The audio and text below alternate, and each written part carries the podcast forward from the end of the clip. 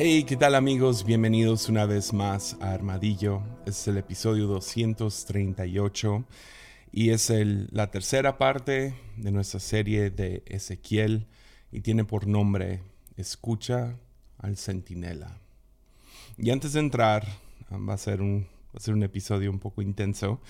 Ah, antes de entrar, rápido, si te gusta este contenido y quieres que siga adelante, siempre puedes apoyar en patreon.com, diagonal Jesiah Hansen. Ah, igual, siempre puedes ayudar simplemente compartiendo ese contenido y suscribiéndose para que no te pierdas de ningún episodio. Y uh, con eso dicho, debatí mucho en cómo iniciar esto. Uh, pero, ¿qué tal nomás le damos? ¿Va?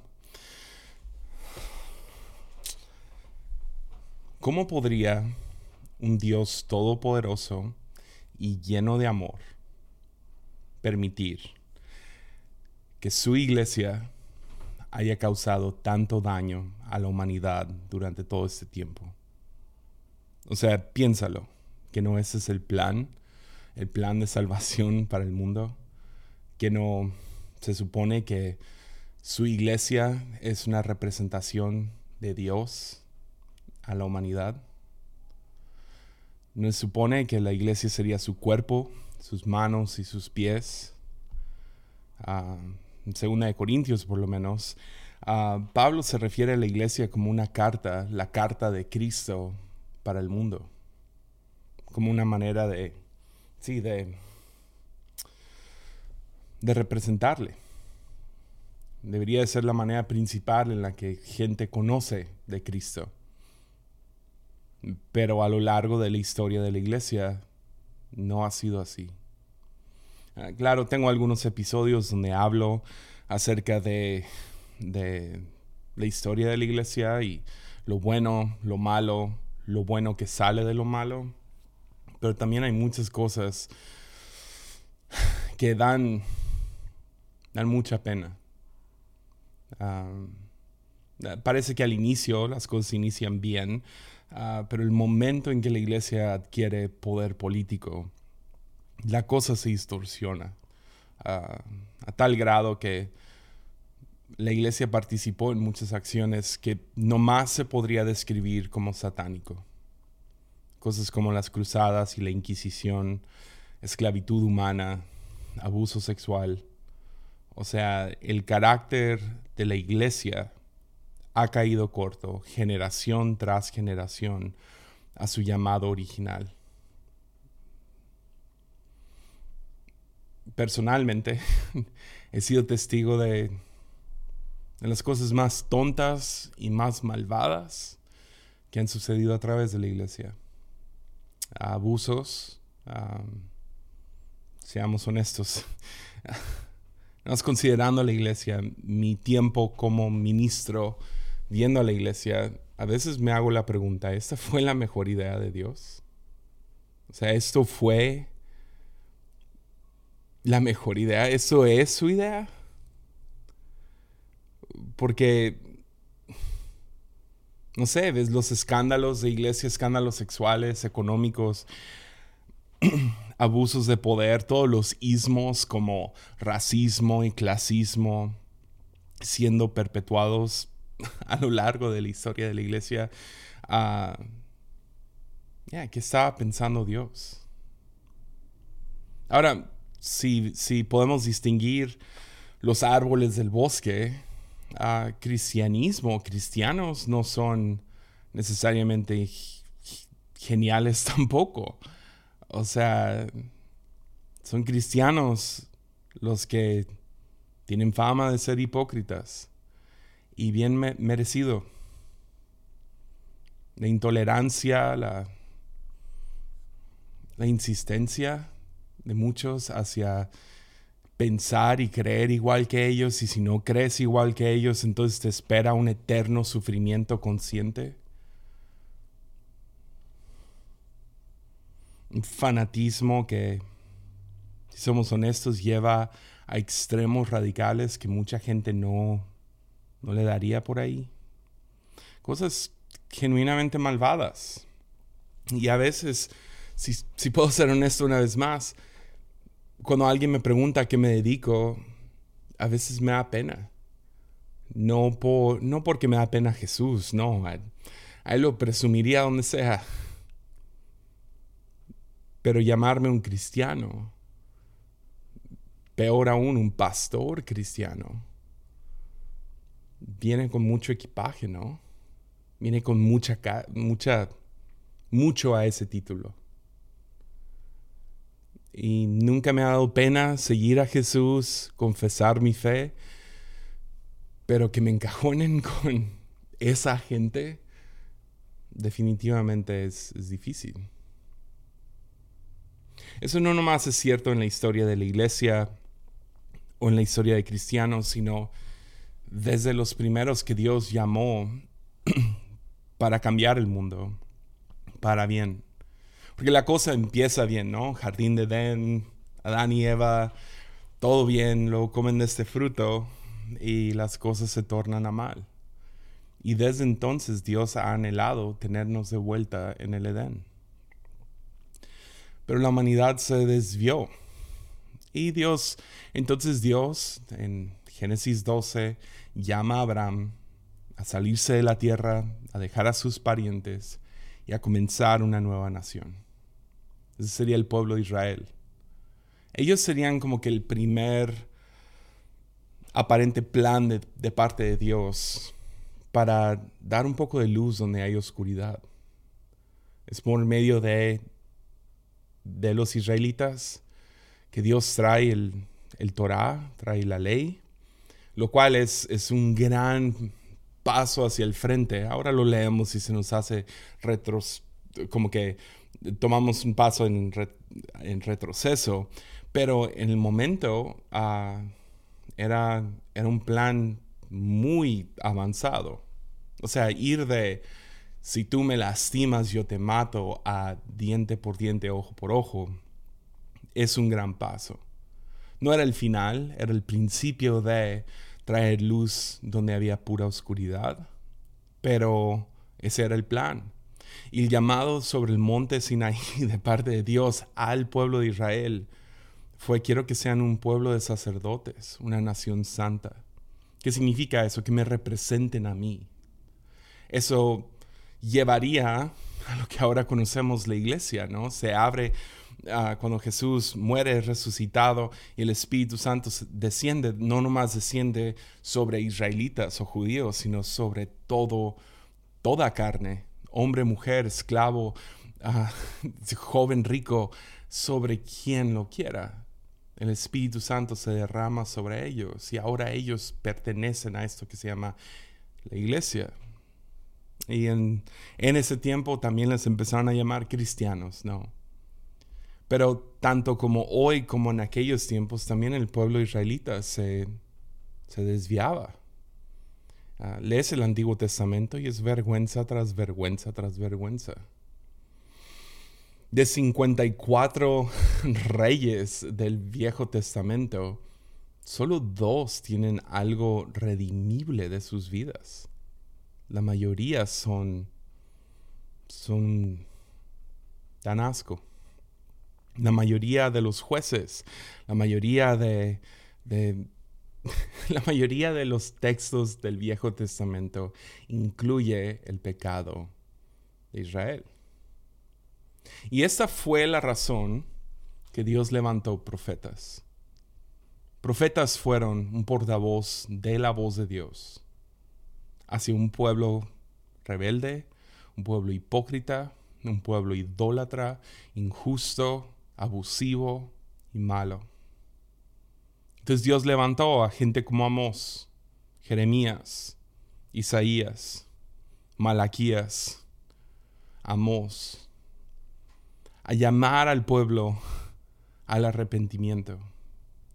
Pero creo que si estamos buscando metáforas para describir cuál era el trabajo de un profeta, creo que la mejor metáfora llega a Ezequiel en Ezequiel 33. Okay, ya, ya, avanzamos mucho el libro, pero se la pasa casi todo este libro corrigiendo a Israel, corrigiendo a los sacerdotes, corrigiendo a los líderes y uh, les está diciendo arrepiéntanse, pero luego recibe una visión Ezequiel. Y esta visión de parte de Ezequiel es para, es para definir cuál es su rol.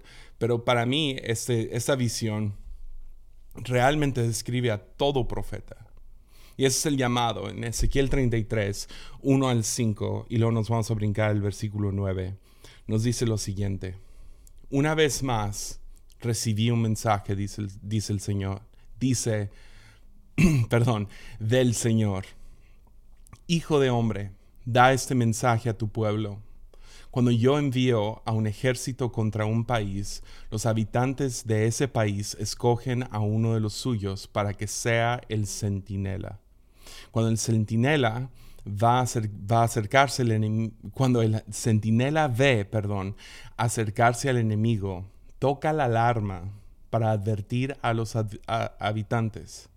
Entonces, si los que oyen la alarma se niegan a actuar y resulta que los matan, ellos mismos tendrán la culpa de su muerte. Oyeron la alarma, pero no le hicieron caso. Así que la responsabilidad es de ellos. Si hubiera prestado atención a la advertencia, podrían haber salvado sus vidas. Ahora vamos a versículo 9. es el llamado de, Dios a Ezequiel. En cambio, si les adviertes que se arrepientan y no lo hacen, morirán en sus, en sus pecados, pero tú te habrás salvado. Entonces Ezequiel recibe una visión de que él es como un centinela, un hombre, un observador, tanto viendo a la distancia como viendo a su gente. Y cuando ve el peligro acercándose, el centinela toca la alarma, grita, corran, guárdense, busquen aislamiento, busquen refugio. Ah, y si no hacen caso, pues eso es ahora su culpa. Entonces Dios en su misericordia mandó a profetas advertir que el juicio del Señor venía. Ya, vamos a ir ahí hoy. El juicio del Señor. Y el llamado del, del profeta Ezequiel era, avísales y que se arrepientan. Si no se arrepienten ya no es tu culpa, pero mínimo avísales. Es el, es el trabajo de un profeta. Es ser un, un ser un ser centinela. Se mantenían en constante estado de alerta, observando al pueblo, observando a Dios, observando el futuro. No todos eran videntes, por así decirlo, pero podían, porque tenían una visión tipo de águila, donde podían ver al horizonte, podían ver lo que venía muchos los confunden con ser videntes. Dos, tres de ellos lo fueron, Isaías principalmente, pero la mayoría podían ver en realidad qué estaba sucediendo.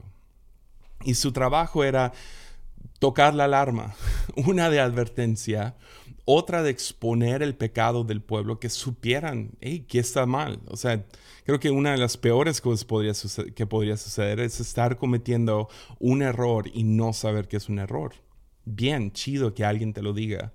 Pero la otra era traer esperanza. No hay ningún profeta del Antiguo Testamento que no termine con algún sentido de esperanza. Pero juzgaban principalmente la injusticia y la idolatría. Lo hacían de diferentes maneras, a diferentes personas. A veces mencionaban cosas específicas y a veces era así de amplio, nomás idolatría, injusticia. Pero esos eran sus dos temas principales. Juzgaban a reyes, juzgaban a sacerdotes, a la religión institucional, al pueblo que participaba en este pecado, a todos, a veces en específico y a veces en general. Y aparte eran radicales. Siempre su llamado era regresa. Radical no significa como radical. Radical es regresar a la raíz. ¿Cuál es la raíz de por qué estoy aquí? Y la raíz del pueblo de Israel, al igual que ahora la iglesia, al igual que cristianos, el llamado original sobre, sobre Abraham fue, te haré una nación, te, te bendeciré para que seas una bendición a todas las demás naciones. Este fue el llamado. Y cada vez que salían de este llamado, venían profetas a jalarlos de vuelta. A veces escuchaban, la mayoría del tiempo no. Pero su advertencia número uno, y no hay comparación, la advertencia número uno era acerca del fuego de Dios.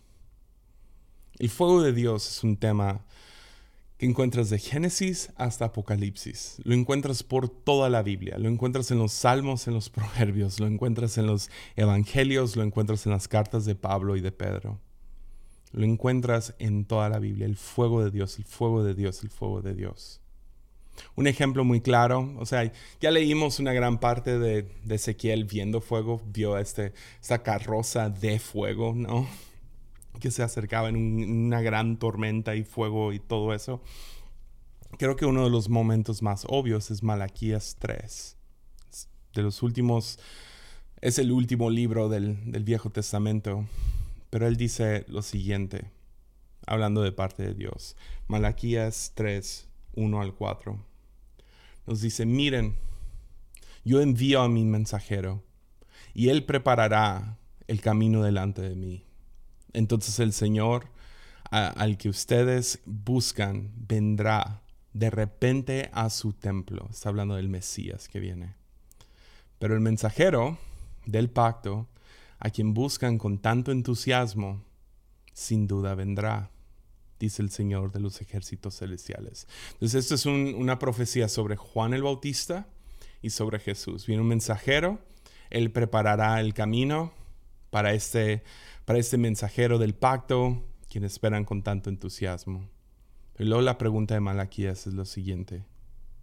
Pero, ¿quién será capaz de soportar su venida? Ya. ¿Quién podrá mantenerse de pie y estar cara a cara cuando Él aparezca? Pues Él será como un fuego abrasador que refina el metal o como un jabón fuerte que blanquea la ropa. Se sentará como un refinador de plata y quemará la escoria. Purificará a los levitas, refinándolos como el oro y la plata para que vuelvan a ofrecer sacrificios aceptables al Señor. Nuevamente el Señor recibirá las ofrendas que el pueblo de Judá y Jerusalén le lleven, como lo hizo en el pasado.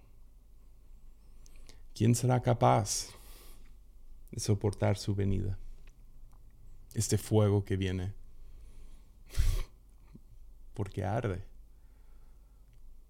Entonces el, del otro que está hablando. Es, un profeta que va a venir después, que es conocido como Juan el Bautista. Juan el Bautista es un trueno en el desierto, o sea, es un, un relámpago en el desierto. Es un, es, un hombre que, que, viene, que viene sin temor.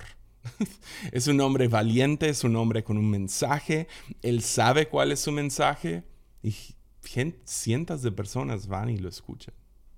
Su mensaje fue un llamado al arrepentimiento. Arrepiéntanse, el reino de los cielos está cerca. Y era un llamado a justicia y adoración. Otra vez, ahí está, justicia y adoración. Entonces le predicaba a cobradores de impuestos que dejen de actuar de manera inapropiada, injusta, tan malas hacia su propio pueblo robándoles a sus propias familias. Dejen de hacer eso. Le predicaba a los soldados romanos que, que traten a sus hermanos judíos como sus, como sus hermanos, que no los trataran como ciudadanos de segunda clase y abusando de su poder sobre sus vidas. Le, predicó a los ricos que, que dieran su riqueza a los, a los que más lo necesitaban. Pero principalmente predicaba arrepiéntense, arrepiéntanse. Eh, ¿Qué es arrepentirse? Es voltearse, es, es metanoia, es, es voltear tu vida, deja de actuar como estás actuando. Eso no funciona. y multitudes venían a escucharlo. Y sus mensajes no eran, uh, todo chido y paz, y vengan al desierto acá en medio, Burning Man, acá todo chido, puro paz y amor. Vean cómo él predicaba. Mateo 3, 10 al 11. Esas son las palabras de Juan el Bautista, obviamente inspirados por el Espíritu Santo, pero él se levanta y dice, ahora mismo el hacha del juicio de Dios está lista para cruzar las raíces de los árboles. Así es, todo árbol que no produzca buenos frutos será cortado y arrojado al fuego. Yo bautizo con agua a los que se arrepientan de sus pecados y vuelven a Dios. Pero pronto viene alguien que es superior a mí, tan superior que ni siquiera soy digno de ser su esclavo y llevarle las sandalias. Él los bautizará con el Espíritu Santo y con fuego. De hecho, comienza esta predicación llamando a todos víboras. Yeah. dice, ¿soportarás la venida de este Mesías? ¿Qué tal si este Mesías viene y voltea las mesas del templo? ¿Qué si viene y sus palabras más duras son para los fariseos? Porque ves, la mentira que nos creemos, y genuinamente no lo creemos a un nivel muy profundo, y es una mentira. Pensamos que cuando Dios venga con su fuego, se va, viene contra ellos viene contra ese grupo de gente. Esos, y, puedes llamarlo liberales, o esos conservadores, o esos de acá, o esos de allá. No, no, viene con poder y con furia contra estos rebeldes. y nunca pensamos que el fuego de Dios viene contra nosotros. Pero no seamos arrogantes. ¿Quién soportará su venida? ¿quién soportará el fuego de Dios? El fuego de Dios, otra vez, es un tema en todo, toda la Biblia. No nomás en Ezequiel, no nomás en Malaquías. Lo vemos desde el momento en que Dios inicia una relación con Abraham. Abraham se topa con Dios en forma de antorcha que consume su sacrificio el momento que llama a Moisés es a través de una zarza que no se consume, pero arde sin parar. El monte Sinaí, cuando el pueblo de Israel está esperando la ley, el monte Sinaí está encendido con la gloria de Dios. Elías le pide a Dios, responde, y cómo responde Dios, con fuego, consumiendo el sacrificio en ese altar. Daniel, Daniel, que era como al mismo tiempo que Ezequiel, donde ve este fuego, el fuego saliendo del mismo corazón de Dios como un río de fuego.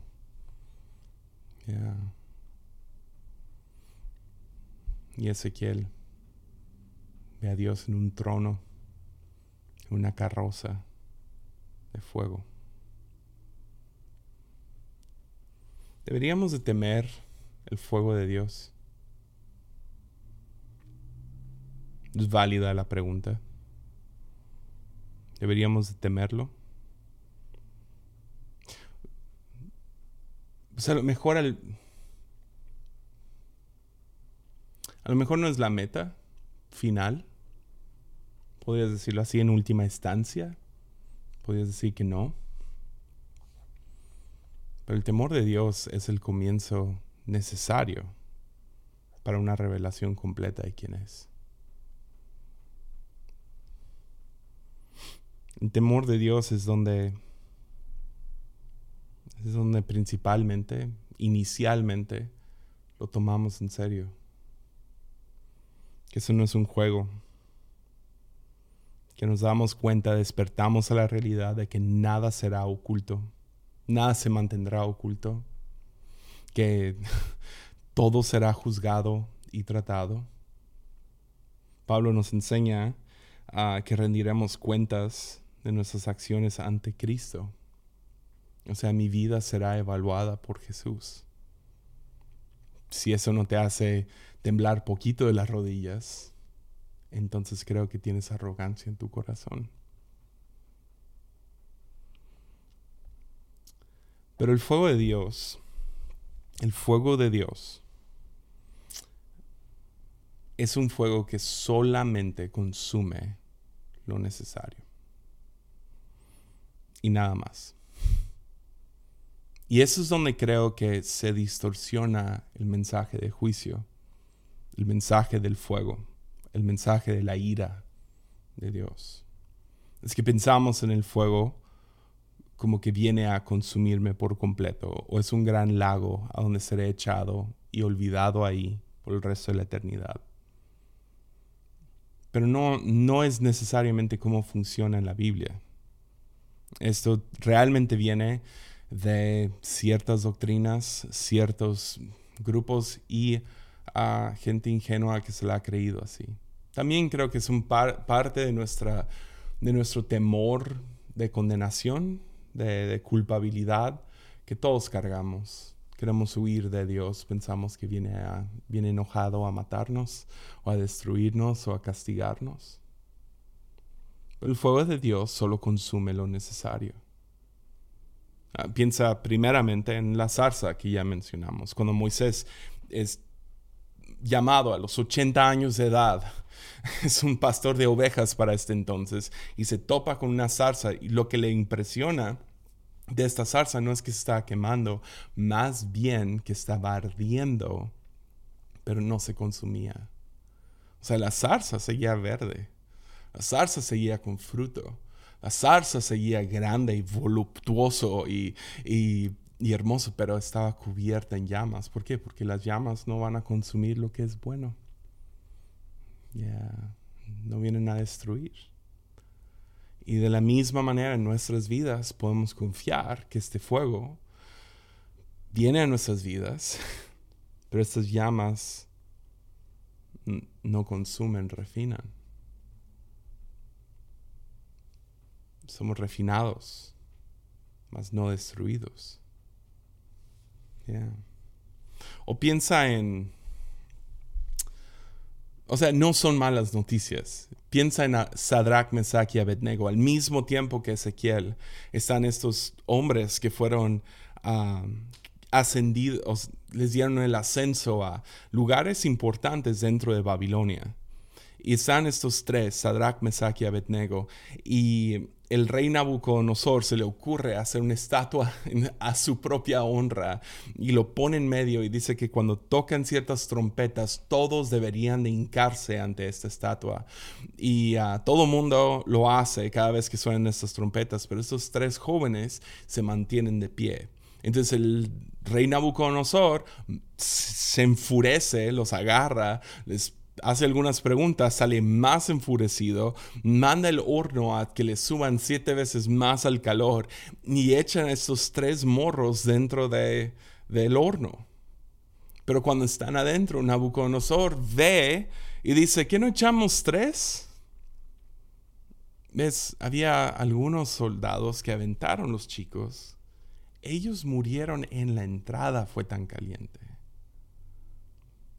Nabucodonosor mira adentro y dice, ¿qué no eran tres? Y yo, sí, sí, sí. Dice, pues veo un cuarto. Y ese se parece a un hijo de un dios. Nabucodonosor no conocía a Jesús, obviamente. ¿Y qué pasa? Cuando se calma el fuego y los muchachos salen. Lo único que se había quemado era aquello que los tenía atados. Fueron sus ataduras.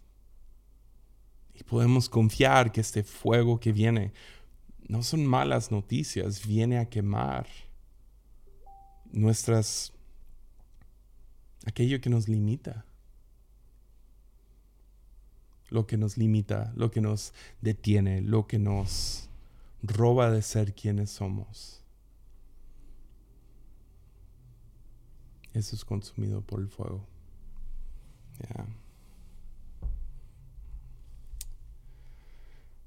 Así que una vez que sepas que el fuego de Dios solo consume lo que debe ser consumido, ¿te animas? Ahora, probablemente no. y si no, sabes que de todos modos no tienes opción. Ah, ni sé por qué hice esa pregunta. Pero primera de Pedro 4:12, Pedro nos dice lo siguiente. Dice, queridos amigos, no se sorprendan de las pruebas de fuego por las que están atravesando, como si algo extraño sucediera. Ya no. Pues tú y yo vamos a pasar por el fuego sí o sí. Todo será descubierto. Vamos a rendir cuentas. El fuego de Dios viene a quitar de nosotros lo que tiene que ser removido, consumido. Y en ese proceso, todo lo inútil se, se consumaría. Nuestra fe sería refinada. Te quedas con, con puro oro, con plata, con piedras preciosas, con el diamante que eres. Apocalipsis nos dice que, que Cristo nos verá con ojos como llamas. Porque ves, salvación, por lo menos como lo entendía Pablo, ah, Pablo lo veía como, este es el medio de, este fuego es la manera que recibimos salvación. Por más que gente se pregunta, ¿se puede perder la salvación? Pues para eso está el fuego, ¿no? Para refinar quién eres. Es un fuego purificador que viene a salvarnos, no a perdernos. Que seamos salvados, no perdidos. Entonces cosas en nuestra vida que, no sé, como madera y paja y, como decía hace rato, ¿cómo es? ¿Cómo decía? como dice Malaquías, la escoria. Todo para que, no sé, llegue, pueda salir es lo, lo increíble que eres. ¿Y qué representaría cosas como madera y eso? Pues esa escoria en nuestras vidas realmente es como orgullo, ¿no? Orgullo Orgullo es esa madera o esa, ya, que, que, juntamos. Se me hace interesante que cuando Nabucodonosor construye su estatua, que realmente podría representar su propio ego, ¿no? No está hecha de oro, está cubierta de oro, por dentro es madera. Ya, el valor que se ve no es lo que es. Algunos en orgullo y en arrogancia hemos construido una persona que pensamos, uh, esto es, esto es alguien para impresionar, pero al final el día, del día es pura paja y escoria, lleno de orgullo. La otra sería como algo como avaricia. Construimos nuestra vida en siempre ir como estas gráficas que suben, ¿no? Siempre a la derecha y para arriba. Como nomás quiero más, más, más, más, más, más, más, más. Y a todo costo. Puedo abusar de gente, puedo lastimar a gente, puedo pisotear, puedo caminar sobre sus cabezas, porque necesito más. Lujuria es otro, es, similar a más, pero es para seguir tragando y tragando. Es, es más, quiero, quiero, quiero, quiero. Y esas cosas no, no deberían de sobrevivir. Ese es el chiste. No, no deberían estar ahí entonces el fuego de Dios viene. Es el orgullo, avaricia, lujuria, vienen a nuestras vidas, sea porque los adoptamos, sea porque así se nos enseñó, sea porque, no sé, se nos medio impuso o porque lo aceptamos. Sea como sea, pero empieza a, formar nuestras vidas. El fuego de Dios viene para consumir todo eso y revelar lo precioso que eres. Es el chiste. Porque ves, cristianos creemos que cada ser humano sobre la faz de la tierra lleva el imago Dei. ¿Qué es eso? La imagen de Dios impresa en, en su ser. Todos fueron creados a la imagen y semejanza de Dios, incluyéndote a ti. Entonces todos llevamos algo, algo valioso dentro de nosotros. ¿Quién es el verdadero tú en Cristo? Eso es lo que importa. Todo lo demás por fuera es, como diría Malaquí, es escoria. Es, basura, es, es suciedad, es, no sirve de nada, son impurezas. Entonces el fuego de Dios viene para revelar el diamante que eres. Entonces, ¿para qué? Para que brilles, para que brilles, para que seas quien realmente eres. ¿Pero qué es este fuego? ¿Cómo se ve? Pues este fuego que refina es el amor radiante de Dios. Es el amor radiante de Dios. Y a lo mejor te preguntas, ok, chido, oh, va a aterrizar en hablar acerca del amor de Dios, pero ¿dónde está la ira de Dios, verdad? ¿Dónde está la ira de Dios? hay un increíble libro, no existe en español, debería, pero no existe en español, del pastor Brian Zond. Este libro se llama, en inglés se llama In the, in the Hands of Sinners in the Hands of a Loving God, Pecadores en las manos de un Dios que ama. Y uh, es un juego de palabras jugando con uno de los sermones más brutales acerca del juicio, que es pecadores en las manos de un Dios enojado. Y él lo hizo en un Dios amoroso. Y él, él dice esto en su libro y me encanta esta cita. Dice, Dios no fluctúa entre la ira y el amor, ni entre la ira y la redención. Entonces, ¿qué es la ira de Dios? La ira de Dios es el amor de Dios recibido de manera equivocada. Ya. Ah, si me dan chance, quiero explicar esto. La ira de Dios es el amor de Dios recibido de la manera equivocada. Pues, ¿Qué significa eso? Pues solo hay dos mandamientos. Todos los mandamientos realmente se pueden reducir a dos. Y no son mis palabras, esas son Jesús. Jesús nos dice cuáles son los dos principales. Ama al Señor, ama a Dios y ama al prójimo. Punto. La razón que San Agustín famosamente dijo, ama a Dios y haz lo que quieras. Porque si aprendes, si aprendes a amar bien, si aprendes a amar bien a Dios, vas a aprender a amar al prójimo. Y ya, y puedes hacer lo que sea. Ese es el chiste. Pero estas dos, ¿qué son? Amar a Dios, ¿qué es? Es adoración correcta. No nomás es cantar canciones que te hacen chinita la piel, sino es un estilo de vida que nace del amor hacia Dios. Tu adoración importa. Que tú puedas reconocer la grandeza de Dios, el amor de Dios, la gracia de Dios, la fuerza de Dios, ya, su consejo, etc. Y al mismo tiempo, que es lo segundo, es amar al prójimo. ¿Cómo se llama esto? Justicia.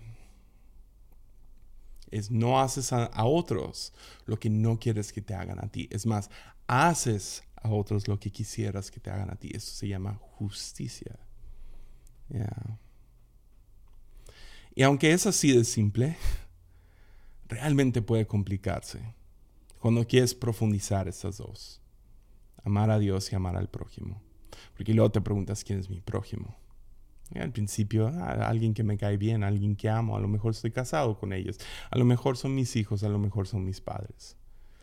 Pero eso del prójimo se sigue extendiendo y extendiendo y extendiendo y extendiendo. Y cada vez que se extiende, se vuelve un poco más complicado.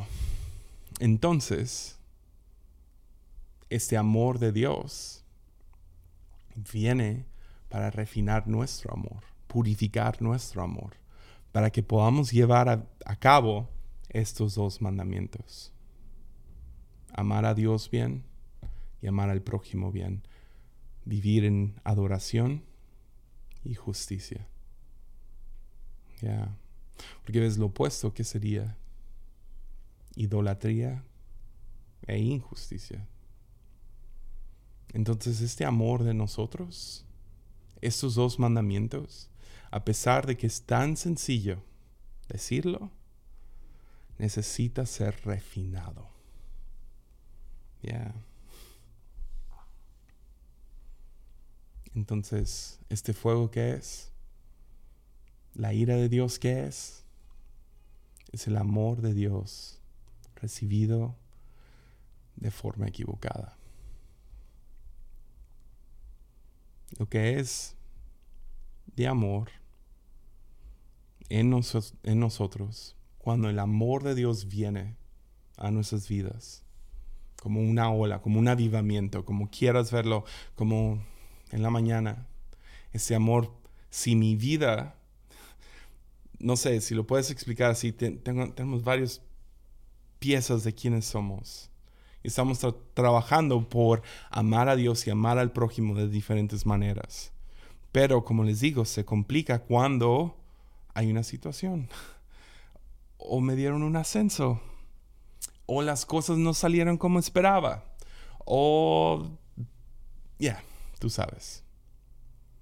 Cuando el amor de Dios viene y descubre amor, empatan estos dos. Entonces recibes ese amor radiante de Dios como calidez, como luz. Como, ah, ok, Dios me está enseñando el camino. Pero lo que no es amor en nosotros, cuando el amor de Dios venga, lo consume. Y sentimos el dolor de esa pérdida.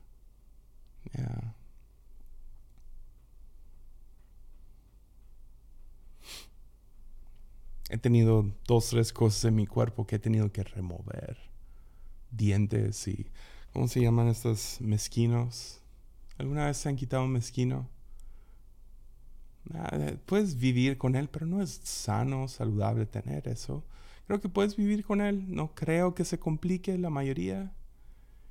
Pero cuando vas a que te lo quiten porque sigue sangrando y sangrando y se puede infectar, ¿qué hace el doctor? Lo quema. O lo congelan. Es lo mismo. Para poder remover ese mezquino. De la misma manera, el amor de Dios viene como una navaja. Que sí, que si respondemos mal a esa navaja puede doler mucho.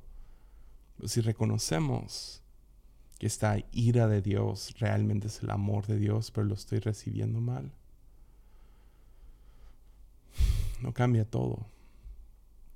Porque ves, podemos invertir nuestras vidas en aquello que es orgullo, aquello que es lujuria, aquello que es avaricia. Y podemos tener mucho en nuestras vidas sostenido por esta madera, esta paja, esta escoria, estas impurezas. Pero un día, para cada uno de nosotros, puedes invitarlo a que venga hoy o puede llegar algún otro día. Cuando venga este fuego, ¿qué quedará? Y en buena onda, a veces duele Entonces, si nuestras vidas están invertidas en este orgullo, lujuria, avaricia, otras impurezas, y viene el fuego de Dios, viene el amor de Dios y lo remueve, perdemos mucho y podemos confundir eso con Dios está enojado. Pero Dios es amor. Y el amor de Dios es un amor intenso y ardiente. Dios no te ama. Dios no te ama de manera tibia. Su amor hacia ti nunca ha sido tibio. Su amor hacia mí nunca ha sido tibio. Su amor hacia su iglesia, hacia la humanidad, nunca, nunca ha sido tibio. Siempre, siempre, siempre, siempre ha sido ardiente e intenso. Entonces nos ama de manera pura nos ama de manera intensa, no nos quiere a medias. No, o sea, si tú amas algo, lo limpias, lo purificas, lo haces todo lo posible por hacer el bien para aquello que amas. Me gusta mucho como lo dice George MacDonald, um, el autor de muchos libros y el héroe de C.S. Lewis, en una de sus predicaciones que nunca predicó, ya después hablamos de ese libro, dice lo siguiente, dice, el amor ama hasta la pureza. ¿Qué significa eso? Que, que Dios nos va a amar hasta que seamos puros. ¿Cuánto nos ama Dios? Suficiente para no dejarnos como estamos. Dios ama a su iglesia de la misma manera. Dios ama a la humanidad. Te ama a ti. Suficiente para no dejarte lleno de escoria. Para no dejarte construir, construir sobre madera y paja. No, eso tiene que ser, eso tiene que ser removido. Y a lo mejor dices, Dios, a mí me da miedo el fuego. Lo que consiste, lo que viene a mi mente cuando pienso en fuego y Dios te contesta, eso es mi amor. Esto es mi amor. Hablando de George MacDonald, él sale en uno de los libros de C.S. Lewis ya había fallecido George McDonald, entonces C.S. Lewis lo mete. Eh, es un spoiler del libro, pero la mayoría no, a lo mejor no ubican a George McDonald. Es mucho más especial el libro El Gran Divorcio, si sabes quién es George McDonald, porque C.S. Lewis en su novela se topa con George McDonald en este lugar tipo purgatorio el libro de, C.S. Lewis, la manera que él dice que no es su teología, que solo es una novela, pero yo no sé. A, mí me, me, me, fascinó este libro y me ayudó mucho a pensar, a, saber, a entender el amor de Dios hacia mi vida y hacia los demás. Y cómo se ve cuando uno tiene voluntad propia, pero un Dios que no se detiene. ya Entonces, ah, el libro es básicamente C.S. Lewis va a un lugar tipo purgatorio. Es un lugar donde están los del infierno y los del cielo caminando entre ellos. Y no quiero spoilear mucho el libro, si no lo has leído, está hermoso el libro, pero básicamente cuando se juntan todas estas personas, los del cielo les ruegan a los que están en, el, en este tipo infierno que crucen con ellos que ven con nosotros y los que están allá no quieren. Es todo el chiste. Pero en esto C.S. Lewis está presente y ve diferentes cosas y se topa con un hombre. Ve una escena de un hombre que tiene una, lagartija sobre su hombro. Y esta lagartija está susurrando en el oído de este hombre. Y sabe que le está diciendo y esto y lo otro. Pero el hombre está así agachado, lo describe muy como tipo, no, se ha bañado y está flaquito y está jorobado y, tiene la, gorra hacia abajo y la lagartija aquí es su amiga, pero se topa con un ángel y el ángel le pregunta, ¿quieres que remueva eso de ti? Y el hombre dice, ay, sí, porque al mismo tiempo que es como su amiga, lo tortura y lo tiene jorobado porque no, no es natural que esté aquí esa lagartija. Y le dice, pues sí, pero, pero me va a doler. Y el ángel le contesta, sí, mucho. Y no lo quiero spoilear, pero lo voy a spoilear. El hombre básicamente le dice, ok, dale.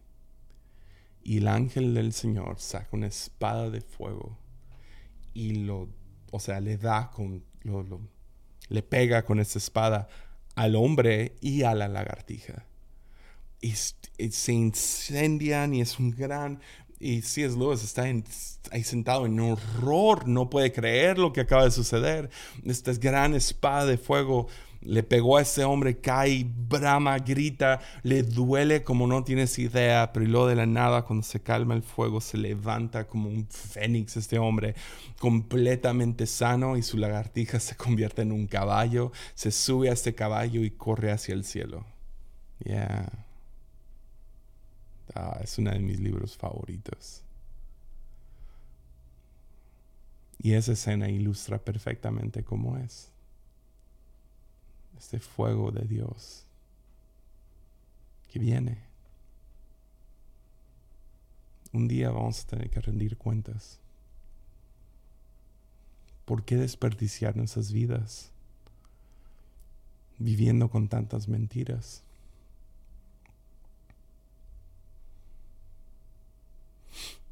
Entonces no sé si estuviste de acuerdo conmigo al principio,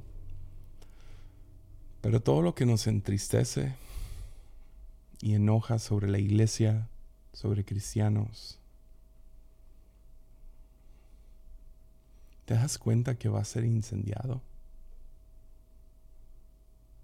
Sí, si tú miras la iglesia y te rompe el corazón, qué bueno, porque eso no debería estar ahí. Pero la promesa es que el fuego viene. Y a veces se ve aislado. El fuego llega a una iglesia o a alguna denominación, llega y expone a un líder. A veces es a la congregación. Pero eso no es para matarnos o destruirnos. Eso es para refinarlo cada uno de esos líderes, el líder, si tú me estás escuchando, vas a rendir cuentas. Entonces invítala al fuego de Dios de una vez. A lo mejor puede ser un proceso. Dios puede poco a poco ir lidiando y juzgando, porque eso es lo loco. O sea, y nunca lo grabé aquí en Armadillo, pero una de mis revelaciones favoritas Dios me ha dado. Viene de, un pasaje donde Jesús describe al, a un amo que pone una higuera en su jardín. Le pide al jardinero que esté al tanto y por tres años va y no da fruto, no da fruto, no da fruto. Y al final llega y dice, córtala. El jardinero le ruega, no, no, no, dale otra oportunidad, un año más. Déjale, doy un trato especial. Y siempre lo vi como Dios, el malo, y Jesús, el hippie en medio. Dale un año más, dale gracia, dale misericordia. Hasta que me cayó el 20. Los dos son Jesús. Necesitamos la realidad de quiénes somos, de la paja en nuestras vidas, del pecado en nuestras vidas, del del mal carácter que no empata con el verdadero yo que soy en Cristo. Y necesito Necesito ayuda. Necesito a un jardinero que venga y me, dé un trato especial. Necesito un ángel que venga con su, con su gran espada de fuego y que me tumbe con esa cosa. Necesito el fuego de Dios. Entonces vengo con un solo consejo que di desde el principio de, esta, de este episodio. Escucha al centinela. Escucha a los profetas. Escucha la alarma. Y arrepiéntate. Hace un año, a lo mejor poquito más, salió una canción de, de Hilson. Ah, salió hace poquito más, pero hace un año salió en español. Entonces la sacamos aquí en la iglesia aquellos que no están familiarizados con la iglesia de Hillsong, no sé dónde, dónde estás. Sal de esa piedra en la que vives. pero sacaron una canción en español que empezamos a cantar aquí en la iglesia. Y me acuerdo el primer domingo, ha de haber sido abril, mayo, a lo mejor en el verano del año pasado, pero me acuerdo del día la cantaron y escuché a todos cantando la canción. Se llama Nos rendimos de nuevo. Y toda la canción, no sé, hay, hay algo de márcanos con tu presencia, estás volcando mesas, nos llamas, corremos. Hay algo en la letra de esa canción que me, me agarró en ese momento. Hice una oración ese día Me tocaba salir a dar la bienvenida a todos en la iglesia, pero yo estaba casi bramando atrás de, de cámaras, orando Dios. Juzga nuestra iglesia. Júzgame a mí. Quiero rendir cuentas. En el momento no tenía el lenguaje del fuego de Dios, pero volca algunas mesas. Revela el pecado en mí y de nuestra iglesia.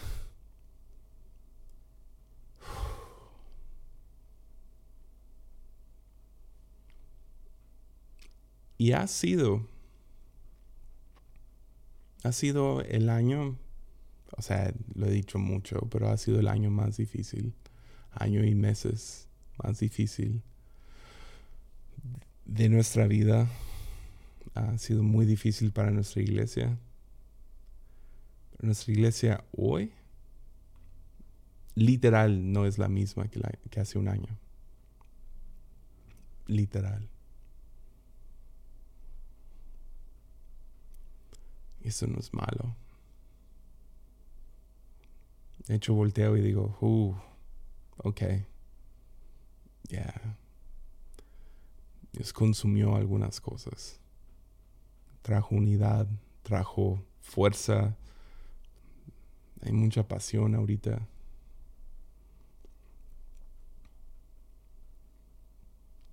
Entonces la pregunta es, ¿quién soportaría la venida de Jesús? Pues para los que sí, yo que no sé si va a haber más, pero sigo abierto, ¿sabes por qué? Vale la pena.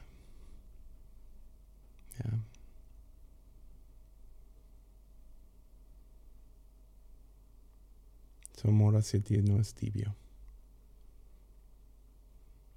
Ni hacia la iglesia. Entonces corran todo lo que quieran, pero ya sonó la alarma. Más bien ríndete y soporta la venida. Ok, pues regresamos con un último episodio de, este, de esta serie. Nos vemos y como siempre, mucho ánimo.